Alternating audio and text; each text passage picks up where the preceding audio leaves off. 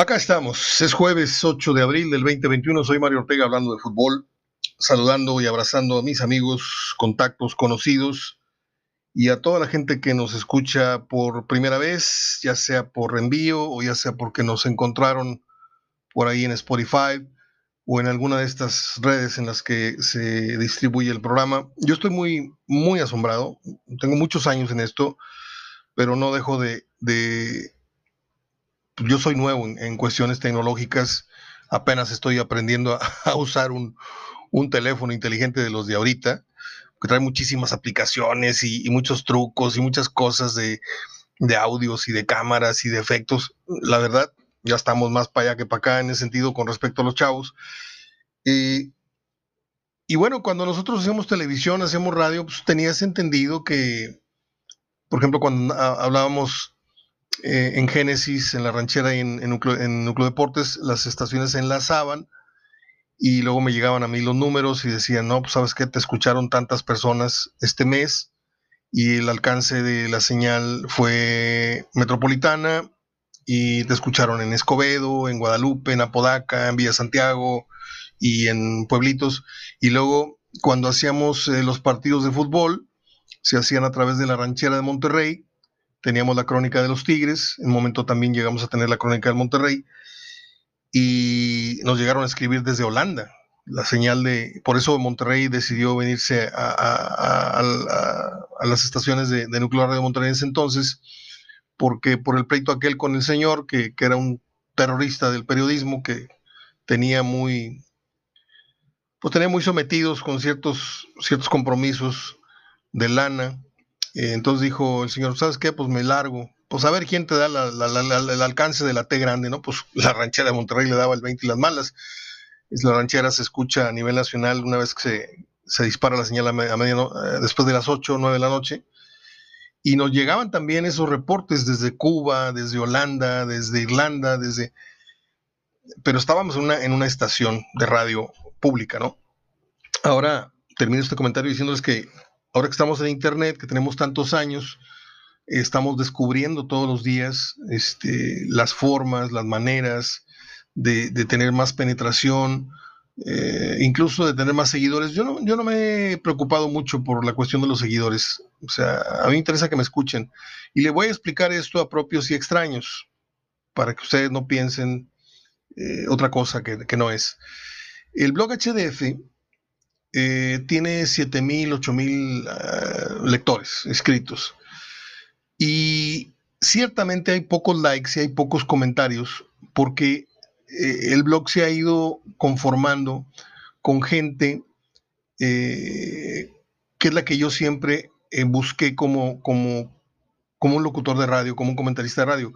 en mis tiempos de Radio Fórmula, Radio Así, Radio, yo no era mucho de, levantar el teléfono y platicar con la gente. ¿Por qué? Porque le tengo gran respeto a la otra gente que espera que yo hable, no que hable el de la ferretería o el, verdulero o el, taxista, con todo respeto para esos oficios, pero pues de eso ya está cansada la gente, ¿no? Entonces, este, eh, nosotros hacíamos programas de entrevistas, hacíamos programas en lo personal, yo comentaba, y era muy poquita, muy poquita, ínfima la participación que yo este, permitía de, uno que otro telefonazo de vez en cuando. Este, y esto lo hemos implementado también en, en el blog. La gente comenta cuando se lo pedimos. Cuando no se lo pedimos, la gente nada más es receptiva y tengo datos para ello. Por ejemplo, hay publicaciones que usted puede ver en el blog HDF que tienen 50 likes o 50 me gusta o cualquier cosa, ¿no? Un gesto ahí que, pongan ahí en, al pie de la publicación. Pero luego yo me voy a, las tripas de la página en donde te da la, información y te das cuenta que tal o cual publicación tuvo 3.000 o 5.000 vistas. Ese es el dato que, importa, ¿sí? A mí. A mí no me importa si, si ponen este, que por cierto, por eso la gente no participa, porque están muy acostumbrados a poner memes, a poner caritas, a poner jajajas, jejejes y todo eso lo borro. Entonces la gente se ha ido adaptando, sometiendo a un, a un reglamento y han decidido mejor ser lectores Y en su momento, cuando lanzamos una pregunta abierta, ahí sí vienen las participaciones, me he dado cuenta, hemos llegado a juntar 100, 200, 300 comentarios cuando lo solicitamos, pero esto lo aclaro para que usted eh, no me está viendo ningún patrocinador, esto ya lo, lo, hablé en privado con algunos de ellos, porque se sacan de onda que dicen, oye, pues este, tengo 15 días patrocinando y veo que, no, acá, y le mando las copias de los números que le estoy diciendo y dicen, ah, caray, estos datos no, no, los, no los conocía, no sabía cómo se pueden obtener. Por eso le digo que todos los días estamos aprendiendo y aprendiendo y aprendiendo muchas cosas más. Y bueno, pues aquí estamos haciendo un programa de radio para ustedes una vez más en este jueves 8 de abril. Eh, se veía venir eh, la ruptura evidente, normal, consecuente del el trato de la indiferencia o de, no sé cómo llamarlo. Eh, yo sé que son temas de fútbol, yo sé que el Tuca es el que manda, yo sé, todo eso lo tenemos usted y yo bien claro, ¿no? Pero como lo dije el otro día del Leo Fernández, me parece un crimen, ¿sí? Futbolísticamente hablando, me parece que estás amordazando, estás atándole los pies, sobre todo al futbolista, los pies, alguien que está destacando, es como si lo secuestraras en su mejor momento y lo metieras a un cuarto oscuro y lo amarraras a una silla. ¿Y sabes qué? Tu éxito, tu ascenso, tu popularidad, tu esto, aquí quedan detenidas. ¿Por qué? Porque yo digo. Oiga, es que yo puedo. No, tú no puedes. En mi sistema tú no sabes, tú no sabes, tú no puedes, tú no corres, tú no marcas, tú no esto, tú no lo otro. Y nada más ese sistema puede operar con ese jugador no habría manera de adaptar un sistema también. No, es que Mario eh, ya lo tiene muy hecho. Pues sí, nada más que ahí entramos al debate. Por ejemplo, ¿a quién le preguntaba yo ayer? Mm, a ver, dirame sería, ¿qué tal si, si la gente, los abonados que son los que les cuesta el fútbol de Tigres, los demás son aficionados de televisión, de periódico, etcétera, eh, pero a los que les cuesta el boleto, a mí me gustaría un día, yo sé que no se va a dar, porque no se van a atrever a hacerlo. Sí, sí, sí tiene la capacidad de hacer eh, consultas y encuestas que usted no sabe que se hacen, pero le preguntan a la gente vía, vía correo electrónico su opinión de si les gustaría tal o cual cosa, tal o cual producto, lo comprarías, te parece caro, no te parece caro. Esas encuestas de mercado sí las hacen. Lo que no han hecho es decir, este, ¿Consideras idóneo que Tigres eh, vaya por otro entrenador o nos seguimos con el Tuca? Porque son tus accionistas, ¿eh? De alguna manera, la gente que compra tu, abono son, son gente que participa económicamente del equipo, ¿sí? Y que además son los que le inyectan el, el, ADN a, lo que es Tigres.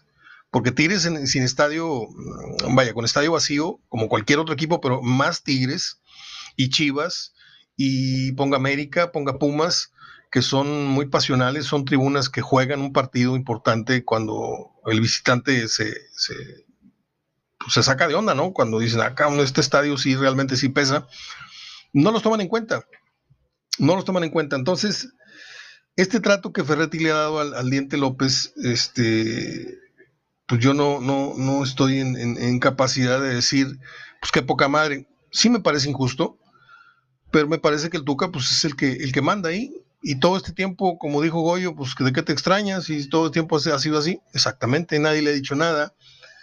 Y el Leo Fernández y el Diente López ya se dieron cuenta que pues vinieron a, una jaula de oro, ¿no? O sea, los compró, es como la señora está rica que compra el canario, compra una gran jaula y órale. Y el canario no volvió a cantar. ¿Por qué? Porque se deprimen, porque hay ciertos canales que sí cantan y otros que ya no vuelven a abrir la boca, los pericos también. El perico en la carretera es bien hablador y bien cariñoso y nada más lo metes una jaula y lo, sacas otra vez de, su hábitat natural y, lo llevas a una residencia y se entristecen hasta que no se acostumbran. Estos ya no se acostumbraron, ¿eh? El diente ya le pidió a su representante que le busque eh, nuevos horizontes en calidad de préstamo y lo de eh, Leo Fernández, pues muy seguramente va por la misma, el mismo tenor. Acá la cosa es que Ferretti tiene la sartén por el mango, porque los números, los resultados últimos de la década y todo esto lo avalan, pero otra vez vuelvo al punto que he tocado una, dos y tres veces. Ferretti se monta en su macho por lo que ha conseguido, pero lo ha conseguido desde dónde? Desde su estrategia o desde el talento de los jugadores que vinieron a hacerlo famoso. Sí, porque Ferretti era famoso por sus berrinches, por haber ganado un título por allá y un título por acá, pero no era el superentrenador hasta que no llegó Guiñac, ¿eh? hasta que no llegó Nahuel, hasta que no conformó un equipo millonario, porque pidió, pidió, pidió y le dieron y le dieron y le dieron. Y de repente llegó Monterrey y lo superó en lo económico, pero Tigres es el equipo más, eh, de hecho ya se está haciendo viejo, ya lo están renovando. Se hizo el equipo más canchero que hay en el fútbol mexicano. Y de hecho hay quienes apuestan hoy día con todo y el mal torneo que está haciendo Tigres, eh, que ya entra a la liguilla, este, pues la de siempre, ¿no? Nadie va a querer enfrentarlos. Yo no sé, yo no sé si esta ocasión, porque ya tiene tiempo que los diciembres dejaron de ser comillas de Tigres, yo no, no estoy muy seguro si Tigres va a tener los arrestos o va a recuperar un nivel que no ha podido asomar en ya varios partidos, que ya son semanas, una racha importante en la que Guiñac, si no aparece de penal, no aparece por ahí con una cosa ahí fortuita en el área, ya no está el talento así afilado, a, flor de piel. Eh, Quiñones es el, que veo yo más, eh, más inquieto, lo veo más participativo. Es un jugador de medio pelo. Quiñones es, figura en Lobos WAP, es figura en Toluca, es figura en, en, Querétaro, pero acá lo tienen azorrillado los, los líderes del equipo, ¿sí? él no, no es líder, pudiendo ser líder, porque ya lo demostró, le digo, en Toluca, por ejemplo, en Globos Guat, Toluca. se siguen yendo jugadores importantes que no fueron importantes en Tigres. Llegaron siendo importantes promesas, jugadores importantes en otros equipos, que aquí, simplemente por el humor futbolístico de Ferretti, no van a funcionar. ¿Por qué? Porque yo no quiero que funcionen. ¿Por qué? porque yo no pienso cambiar la receta, de, mi pastel, nada más porque a este señor le gusta de, ¿no? O sea, yo no veo el fútbol tan difícil. O usted sí. Realmente cree que son ecuaciones muy complicadas.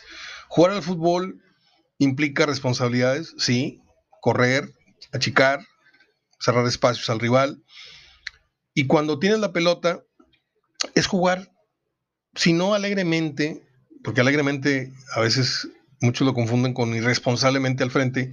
No, jugar alegremente al frente significa, oye, dale la oportunidad a este que es el diferente del equipo, dale la oportunidad de que invente.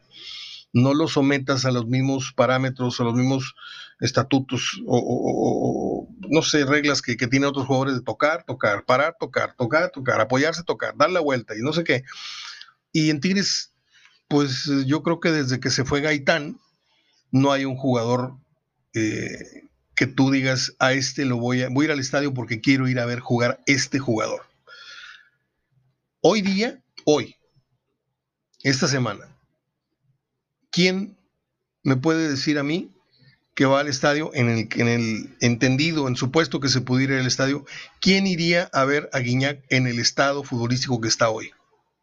¿O quién me diría, sabes qué? Voy al estadio porque disfruto mucho ver jugar a... No, van, ver, van con la idea de ver ganar a Tigres, porque hoy el resultado manda sobre la calidad.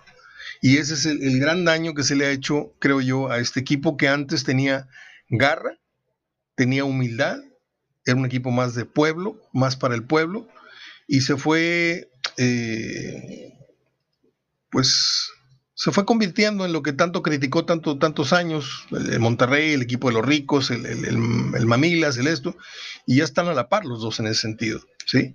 Son, son equipos, este, se me fue el, término, eh, yo no sé, ah, decía, se fue Celarayán, que no es gran cosa si usted quiere, pero fue señalado el mejor jugador de la liga MLS. Se fue en el Valencia, que cuando llegó les dije que no valía lo que había costado, pero tampoco era un petardo, o sea, Valencia era más jugador que Guerrón, pero fíjense todos los jugadores que ha ido desechando Tigres, ¿sí? Estos dos van en camino de irse, se fue Valencia, se fue Celarayán, se fueron otros, y que ha llegado desde Nahuel y desde Guiñac y el regreso de Pizarro, dígame, ¿qué jugador realmente Eh, ¿En cuál contratación Tigres la ha sacado del cuadro? ¿O se ha volado la barda? O sea, no sabemos si, si Miguel Ángel Garza era eh, eh, el poder detrás del poder o fue el, verdadero arquitecto de lo que Tigres fue conformando como equipo, o si fue realmente la experiencia del ingeniero Rodríguez que ya se va, ya es una persona adulta, eh, ya debe estar cansada, ya, ya sus facultades para coordinar y para pensar y para trasladarse y hacer vía vuelos y ya, ya, una persona arriba de 80 años es, es complicado, con todo respeto lo digo. Entonces, vas por Culebro, que tuvo una trayectoria regular con América, porque nadie se ha puesto a revisar los jugadores que contrató Culebro en su gestión como directivo del América. O sea, tampoco estás trayendo este, un directivo así, un macho calado que digas, no, con este le vamos a dar al clavo en las contrataciones. Yo me comprometo a hacer un estudio eh, o a contactar a algunos compañeros en México que me pasen el dato de cuáles fueron los jugadores buenos y malos que llegaron a la América con el plumazo o con la gestión del señor Mauricio Culebro, creo que se llama Mauricio. Entonces, estamos, sin darnos cuenta, estamos viviendo la transformación. Estamos pasando de la noche a la madrugada, de la madrugada al día, y va a llegar un momento, yo estoy viendo a un Guiñac ya entrando en una etapa eh, final. Yo no digo que no le queden goles por venir, yo no digo que, que a tres años no meta 20 goles. Puede meter 7 golecitos, 14 golecitos, 10, 10 golecitos por año. Este, pues ya no lo veo yo así con 15, 20 goles anuales. Yo no lo veo. Por lo pronto este torneo ya no los hizo. ¿eh? Y mire que acaba de renovar. Y se va a ir el diente, se va a ir Leo, o me van a decir ustedes que se va a quedar Leo después de todo lo que le han hecho, ok, ya pagaste piso, ahora sí el puesto es tuyo. O sea, ¿qué va a pasar con Tigres? Es mi gran eh, pregunta. Eh, en el entendido que se quede Ferretti. O sea, ¿podrá Ferretti adquirir, será inteligente para Ferretti adquirir un compromiso de seguir con Tigres? Eh, bueno, sí, sí lo adquirió porque sabe bien que todavía tiene estos dos jugadores. Yo, yo a lo que me refiero es ¿Qué va a pasar con Tigres el día que se vayan Guiñac y Nahuel y Pizarro? O Pizarro y Carioca, que es otro inconforme que también quiere irse.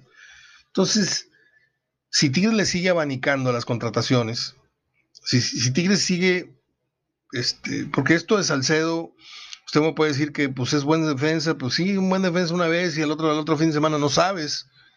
Eh, Diego Reyes está todavía en un proceso, no de novato, pero sí está en un proceso todavía de, de que no le pisan ni los, los talones a Guayala y está mucho más lejos, obviamente, de un niño, por ejemplo. Entonces, estamos hablando de que Tigres está pasando por un proceso de, una metamorfosis eh, en la que no sabemos si la grandeza es a donde quiero llegar, esa famosa, comillas, grandeza o ese protagonismo, como usted quiera nombrarlo, lo van a poder sustentar, lo van a poder mantener.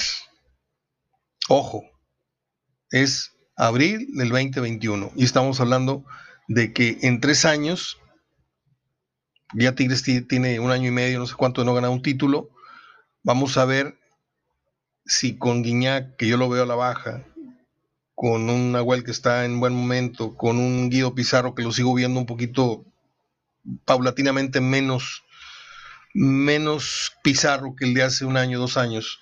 Y es normal, es normal el tiempo no pasa en balde. Y si a esto le agregamos que no están llegando cracks, no están llegando jugadores, eh, porque ¿qué pasó con Carlos González? Llegó, no rompiéndola, pero llegó diciendo aquí estoy y luego ya se, se, mimetizó de lo que le está pasando a Tigres. Ahora, yo hasta, hasta acá parece estar eh, oyendo voces de, algunos eh, Tigres que me están hablando. Es un mal torneo, ¿ok? ¿Cuántos malos torneos van? ¿Cuánto, cuánto tiempo tiene Tigres que su eh, espectro defensivo ya no es el más respetable de la liga?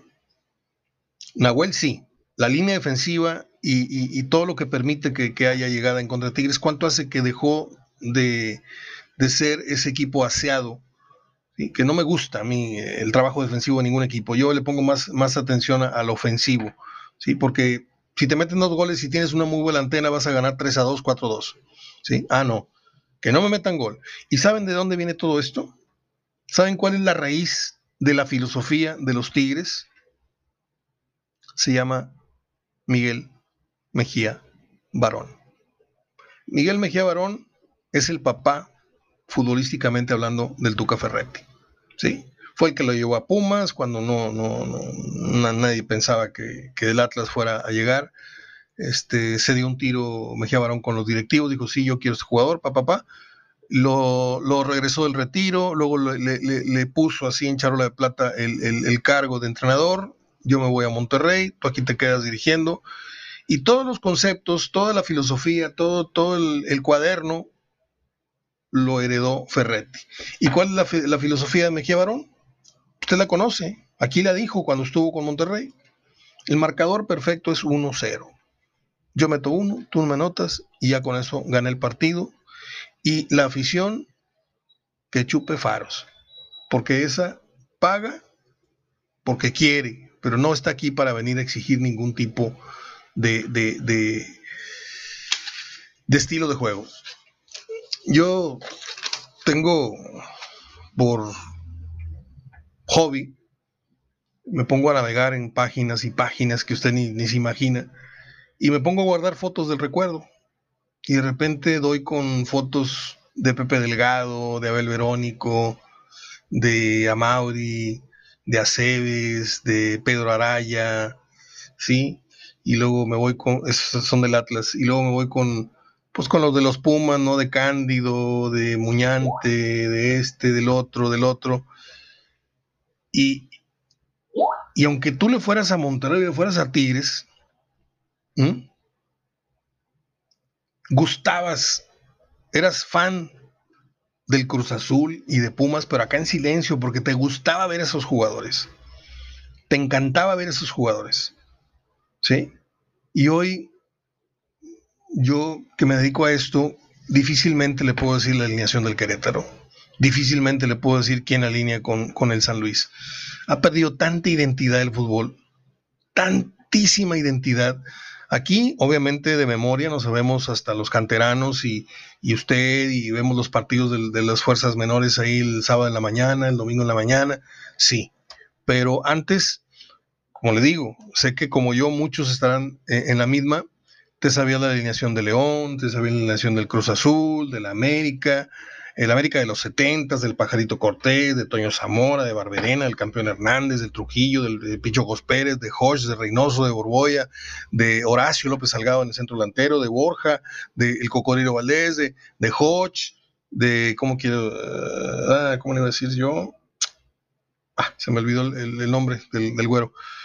Este, John Kerr, eh, El Pata, mm, Gustavo León, ya dije Barberena, este, el Tarzán Palacios, eh, Pajarito, y luego llegó Verder, o sea, si me entiende? No es que el oficio me haga eh, necesariamente conocer, es que ese gusto lo teníamos cuando éramos niños de que admirabas a los grandes jugadores de otros equipos. Cruz Azul, lo he dicho hasta el cansancio, la alineación del Cruz Azul me la hace más fácil que el credo, que el Padre Nuestro, con todo el respeto que merece el de arriba, este, por esta soncera que estoy diciendo. Eh, eh, el León de Salomón, del Capi, este, Ayala, de Davino, mm, de los hermanos Razo, de Miranda, Brambila, no sé qué, del Curi Santoyo, ¿sí? Conocíamos perfectamente hasta el Veracruz. Hoy, hoy muchas, antes no nos perdíamos un partido, antes era una cita infaltable el sábado, sentarse a ver a la UDG, al Atlas. Ahorita hay gente que dice, no, yo qué fregados, me voy a quedar aquí en la casa viendo un Querétaro contra no sé qué. Y se salen por una hamburguesa salen a, una reunión ahí a la cochera y no prenden más la tele. Porque nada más les interesa ver ganar a Tigres o ver ganar al Monterrey. Pero ya no hay cuestión, ya no hay un cuestionamiento, ya no hay un, un a ver, permítame, porque creo que estoy hablando acá. Sí, sí está grabando. Sí, pues de momento se paró el reloj y dije, ¿qué pasó? Yo no, le puse pausa. Bueno, pues um,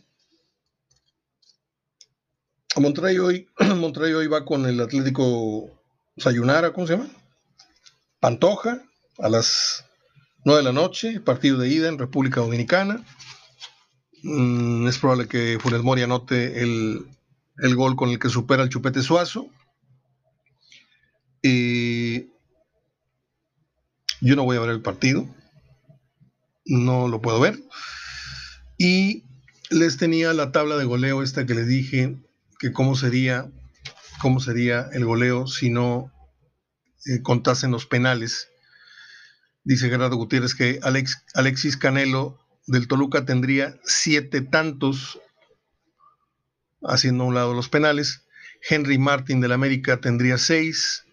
JJ Macías tendría seis goles. Jonathan Rodríguez tenía cinco. Nicolás Ibáñez del San Luis tendría cinco. Y Funes Mori tendría cinco goles.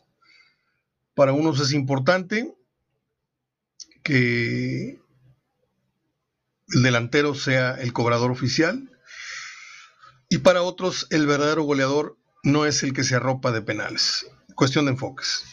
Termino. Un día como hoy, en 1914, nació María Félix, que hizo 48 películas. Ahorita voy a hacer memoria de cuáles son las mejores de ella. Ahorita que hablemos del día de su muerte. En 1944 nació Julisa, está la mamá de, uno de los Timbiriches y no sé qué, este, Ben Ibarra y no sé qué, ¿no? Se casó con este flaco, con Ben Ibarra precisamente. De cómo nació el hijo de John Lennon, Julian Lennon, que pues tampoco la sacó del cuadro. Se le ocurrió dedicarse a lo mismo que su papá y pues es dificilísimo. Un día como hoy nació una actriz guapísima que a mí me encanta, se llama Robin Wright Penn, que fuera esposa de Champagne y que la vieron en Forrest Gump como la, la novia, la mujer de la que estuvo enamorado siempre Forrest Gump y que se le va y se le, se le va de su cama una mañana y que un día regresa y le dice que tiene un hijo con él y yo creo que si la cuento no, no hay problema, ¿verdad? porque yo creo que ya todo el mundo la vio. Es esa, es, es, Robin Wright. Pero los mejores eh, tiempos de esta mujer fueron cuando filmó, y de hecho ahí conoció a su, a que luego fue su esposo, Champagne, es una película de, de, ¿cómo le diré? De balazos, pues, se me fue el término, de gangsters, una película de gangsteril, se llama Estado de Gracia. Yo la llegué a comprar, esa película me encantaba. Es con Champagne y Robin Wright. Búsquela. Un día como hoy nació la actriz Patricia Arquette. Un día como hoy nació la hermosísima Ana de la Reguera, jarocha ella. La tengo en Instagram y sube unos videos muy divertidos, muy guapa ella. Eh, un día como hoy, Clint Eastwood fue electo alcalde por el municipio de Carmel, en California. En el 2002, curioso, ¿no? Nacer y morir el mismo día, obviamente en diferente año. Un día como hoy, nace y muere María Félix, nace en 1914 y muere en 2002 a la edad de 88 años. Y, a ver, enamorada, mm, la generala, Tizoc, me parece espantosa su actuación, eh, la cucaracha, Mm, se casó con Agustín Lara, se casó con Jorge Negrete, no sé con quién más. Para mí, no es ni una de las cinco mejores actrices que han estado representando mundialmente a México. Me parece más actriz este, Dolores del Río, etcétera, etcétera. Pero la personalidad fue la que la hizo sobresalir por encima de muchas. Un día como hoy murió una guapísima mujer que salía en la televisión. ¿Se acuerda usted de Jacqueline Voltaire? Aquella que salía bailando a gogo en el show de Loco Valdés. Y era un monumento de mujer. Yo la conocí en persona un día que vino aquí al teatro. Usaba unos tacones, unas botas de tacón. No me pareció una mujer de 1,90. No, exageré, un 80. Y era guapísima. Murió en 2008 de cáncer, lamentablemente. Y un día como hoy también muere Sarita Montiel una hermosísima mujer española, cantante, actriz de cine, hizo películas con Piporro, etcétera, etcétera, con Pedro Infante, etcétera, etcétera. Pedro Infante dije. No sé si Piporro también. Bueno, pues hasta aquí el programa de hoy. Eh, les dejo abrazo de gol. Mañana es viernes. Mañana platicamos con Juan Reina Loa. Hoy estuve buscando vía telefónica a algunos compañeros, a Memo Muñoz y otros, pero pues andan ocupados. Es mediodía. Mañana será otro día. Abrazo de gol. Cuídense mucho. Hasta mañana.